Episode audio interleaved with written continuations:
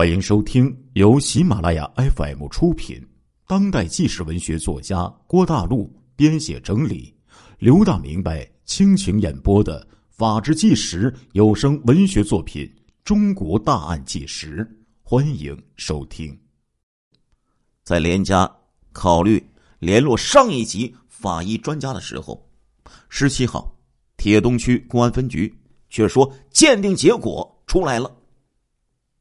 连丽丽是患急性出血性的胰腺炎而死亡。结论是，连丽丽在上耳期的包房里睡着，睡梦之中突发急性的胰腺炎，导致呼吸衰竭死亡。对此，连家目瞪口呆，简直不敢相信自己的耳朵。连家身边有得过急性胰腺炎的人，也有过猝死的。但是连丽丽的身体非常健康，年纪才二十二岁，从来没有听说过有胰腺的问题，也没有任何较大的疾病。连家人终究不是医生，他们立即带着相关的资料到鞍山市和辽宁省的大医院，请教著名的医生，甚至是教授。医生们异口同声的表明。急性胰腺炎确实可能致命，大约有百分之十的可能。但是病人死前都有极其明显的病灶的反应，主要是暴痛、呕吐、手足抽搐等等，使病人无法承受。绝大部分病人痛不欲生，在地上打滚，甚至是自残寻死。尤其腹部疼痛最为明显。除了极少数老年体弱者腹痛可不突出，其余基本百分之百都是腹痛，至少是压痛。从来没有听说过有病人会在睡眠之中安静死掉的。同时，死者胰腺也会有明显的病灶反应，也就是说，有炎症的细胞浸润。如果没有这个基本特征，就不能确定是急性出血胰腺炎。连丽丽死前根本就没有急性胰腺炎的表现。根据连丽丽胰腺的切片照片来看，胰腺也没有炎症的反应，只有一些出血。自然了，急性胰腺炎会导致出血，但是并不能说出出血就是。急性胰腺炎有很多种情况可以导致胰腺出血，其一就是机械性窒息杀人，比如说勒住死者的脖颈，或者堵住口鼻捂死。医生说，如果涉嫌机械性窒息杀人，应该进行相关的检测。这并不难确认，机械性窒息死亡的特征明显，在很多器官上。都会有明显的变化，稍有水平的法医就可以确认。这些医学专家的解释证明了连家人的怀疑是有道理的。连丽丽的母亲王叔又发现，警方鉴定书的签名人当中有一位竟然是尚尔奇母亲所在医院的医生，他还根本就没有法医的资质。由此。连家高度怀疑鉴定的真实性。接下来进行第二次鉴定，面对连家的强烈质疑，鞍山警方无奈，只能重新鉴定。八月二十九号，公安部派出两名法医到鞍山进行复检。法医来到停尸房的时候，连家这才发现，在未经亲属同意的情况下，连丽丽的尸体已经被解剖了。还被取走了部分的脏器。此时已经顾不上计较了，连家期待着这两名法医的结论。连家认为，很多医生说排除急性胰腺炎是没有难度的，这次检测肯定会认定是他杀。然而，令连家万万没有想到的是，复检结果竟然是符合。胰腺炎死亡，而在鉴定结果出来之前，尚尔奇就已经被取消了监视居住连取保候审都不是了。鉴定结果是因病自然死亡，那就不是杀人了。不过，这还不能排除尚尔奇犯有强奸罪，毕竟连丽丽的体内还有她的精液，罪证确凿，这也能判上几年。然而，连家再次震惊到无以复加的地步。尚尔奇迅速的洗清了强奸犯的嫌疑。首先是尚尔奇的一个好友金挺作证说，连丽丽早就和尚尔奇上过床，多次发生过性关系，两个人是恋人。他还见过连丽丽吸食大麻这类毒品。金挺是尚尔奇的朋友，说出这番话，也许不令人惊讶。让梁家不敢相信的是，就连连丽丽多年的闺蜜陈代诺，竟然也开始胡言乱语。连家人突然找不到陈代诺，陈代诺从鞍山市凭空消失了，据说去了海南岛。但是陈代诺留下了一份证言，证明连丽丽和尚尔奇已经谈恋爱很久，发生过性关系。有两个证人，尤其是好友陈代诺的证言，尚尔奇涉嫌强奸并不成立。于是，尚尔奇就变成了比圣母玛利亚还要纯洁的人，完全无罪了。此时的尚尔奇还有自己一套说法，还到处散播：“我和连丽丽就是男女朋友，当天晚上我们两个人发生了。”自愿的性关系，然后我就睡过去了。醒来的时候，我就发现连丽丽已经死了，放在床头的痛可宁不见了。我怀疑是连丽丽吸毒过量吸死了。第二份鉴定结果出来之后，连家如同挨了当头一棒，完全懵掉了。对于尚尔奇信口开河的污蔑。连家顾不上计较，公安局认定是自然死亡，催促赶快火化连丽丽的尸体。推说太平间紧张，不能长期保存遗体。对此，连家人，尤其是母亲王叔，异常坚定的反对。这个文化程度不高的老服务员认为，女儿明明死于他杀，绝对不能。这样不了了之。老铁，和大家说一句名言：这个世界上，决定为亲人复仇的人是最可怕的。因为太平间无法长期存放尸体，连家自己出钱买了一个大冰柜，把连丽丽的尸体放在了里面。曾经如花似玉的连丽丽，早已经面目全非，成为了一具僵尸。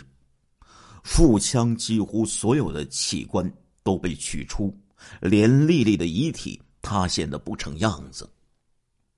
母亲王叔不忍心女儿如此模样，就买来纱布和棉花，亲手填到女儿的腹腔里。他抚摸着女儿冰冷的遗体，嚎啕痛哭。他对着女儿遗体发誓：“丽丽，就是拼了妈妈的性命。”也要替你的冤死查明真相，讨回公道。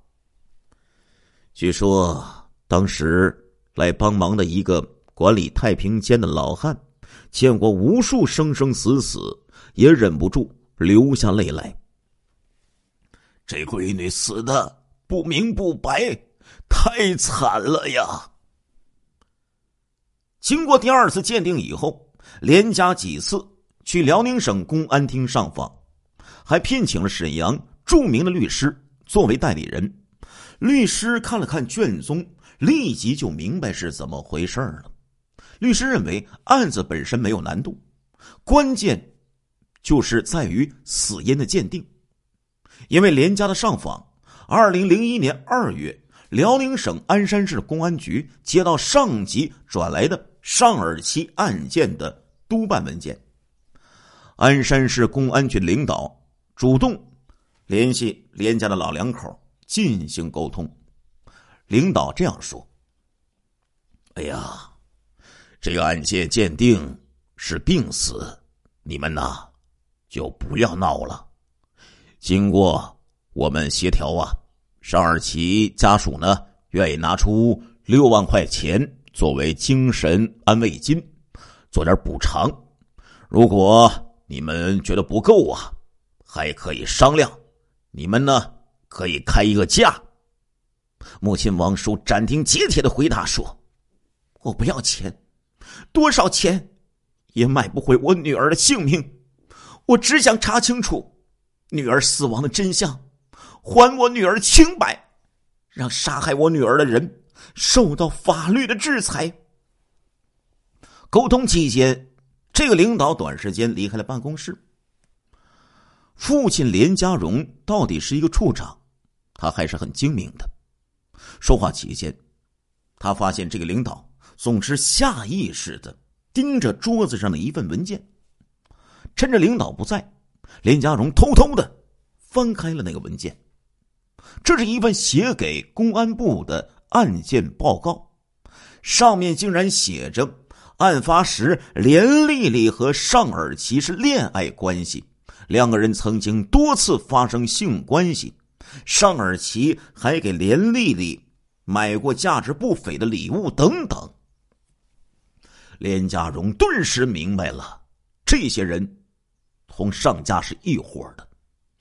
他们不但用虚假的情况瞒上，还希望用钱来收买他们。二话不说，老两口愤然走出了办公室。这边，连家开始全力打官司。母亲王叔本来只是机关的服务员，文化水平不高。连丽丽被害之前，母亲王叔从来没有看过同法律有关的任何文字。为了打官司，母亲王叔买了法医鉴定与侦查诉讼务实、法医学、高级法医学等大量司法鉴定及刑事案件侦查方面的法律书籍，还到法庭。实地旁听法院对案件的审判，学习和积累法律知识。就在鞍山市政法委协调办理案件的时候，连家又受到了挨头的一棒。逍遥法外的尚尔奇突然特别高调的举办了自己的豪华婚礼，宴席请了几十桌，鞍山的很多干部都去参加。酒席之间，尚家极为嚣张，大说大笑，似乎根本没有发生过任何事情。显然，这就是对连家的一个示威。上家要告诉连家，我们根本没有把你们告状放在眼里，我们活得很滋润。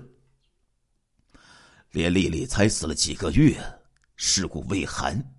我尚尔奇一样可以大操大办做新郎。鞍山的干部们都知道，连家的儿子呀，本来是定于二零零一年春节结婚的，因为女儿连丽丽在二零零零年惨死，连家哪有心情办喜事，婚礼就延后了。在这种情况下，连家觉得不能输这口气，不能让恶人。看笑话，母亲王叔说：“咱们不能活不起，咱们要好好活，才能有精神为女儿报仇伸冤。”老铁说的好啊，太让人义愤填膺了。我要说，好一个伟大的母亲呢！二零零一年五月一日，连家也给自己的儿子举办了婚礼。不过，婚礼结束的第二天，老两口就离开了鞍山。继续走上告状的道路。接下来是第三次鉴定。由于连家的反复上访，二零零一年六月，连丽丽一案由鞍山市检察院技术处复查。为了彻底查清连丽丽的死因，检察院决定将连丽丽的病理组织切片和标本送交司法部检验中心做检验，并让连家出这笔检查费用。连家立即表示同意。开始，检察院要求由法医将连丽丽的组织送到上海。此时的连家对任何人都不信任，在金钱和关系面前，连丽丽多年的闺蜜陈代诺都能反咬一口，何况别人呢？连家商量了一通，决定由母亲王叔亲自带着组织样本，第三次赶赴上海，以保证不会被调包。当时的报道这样写道：每一次。王叔都把装有女儿病理组织切片和标本的容器紧紧的抱在怀里，仿佛抱着刚刚出生的女儿，满脸的慈爱与悲哀。那情景让他与同行的法医都不忍看下去，潸然泪下。上海的司法部司法鉴定科学技术研究所是专业的国家机构。又不在北方，不会理睬鞍山土皇帝的。这次鉴定的结论是：胰腺实质未出血和炎细胞浸润，连丽丽不是因患胰腺炎死亡。第三次鉴定完全推翻了前两次的结论，让连家欣喜万分。这次鉴定费花了大概两万元，连家认为。就算是卖房卖地，花两百万元也是值得的。王叔回到鞍山，并没有回家，而是直接赶到存着自己女儿遗体的冰柜。他对着冰柜里的女儿的遗体说：“丽丽，妈妈终于拿到了不是自然死亡的司法鉴定，你的冤情就要昭雪了。”于是案件。又发回重审，但是又被鞍山这边给挡住了。鞍山方面认为，司法部只说连丽丽不是胰腺炎死亡，却不能证明是他杀。这时候已经是六月份到九月份，经了三个月时间了，毫无进展。鞍山方面认为，除非连家能够找到。连丽丽的死因，不然就不能定为杀人案件，更不能抓捕尚尔奇。万般无奈之下，连家又进行第四次鉴定。二零一一年九月，连家自费五千元，请最高人民检察院做司法检验，以查找连丽丽的死因。连家认为，上海方面是全国水平最高的法医机构。最高检方面也不可能推翻他们的结论，他们最多是进一步确定死亡原因而已。然而这一次结论又是石破惊天呢！最高检检定结论为：死者连丽丽符合在饮酒、服用含有安定成分的药品引起胰腺出血的情况下突然死亡。换句话说，老铁，最高检。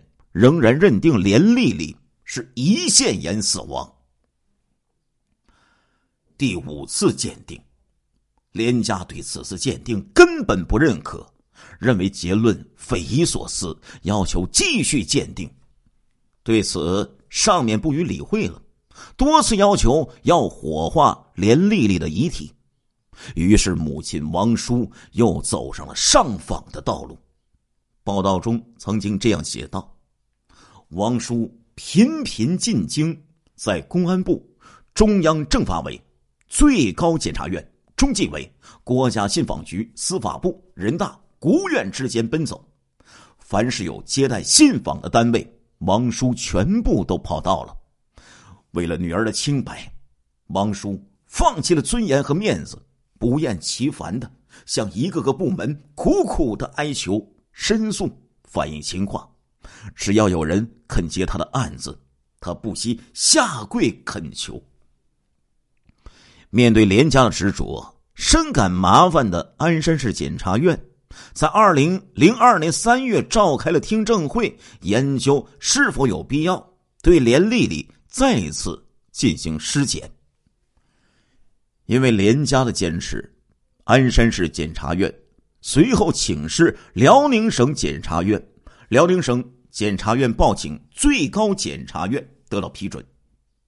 二零零三年三月，全国七位最著名的法医学专家在沈阳对连丽丽的死因进行第五次鉴定。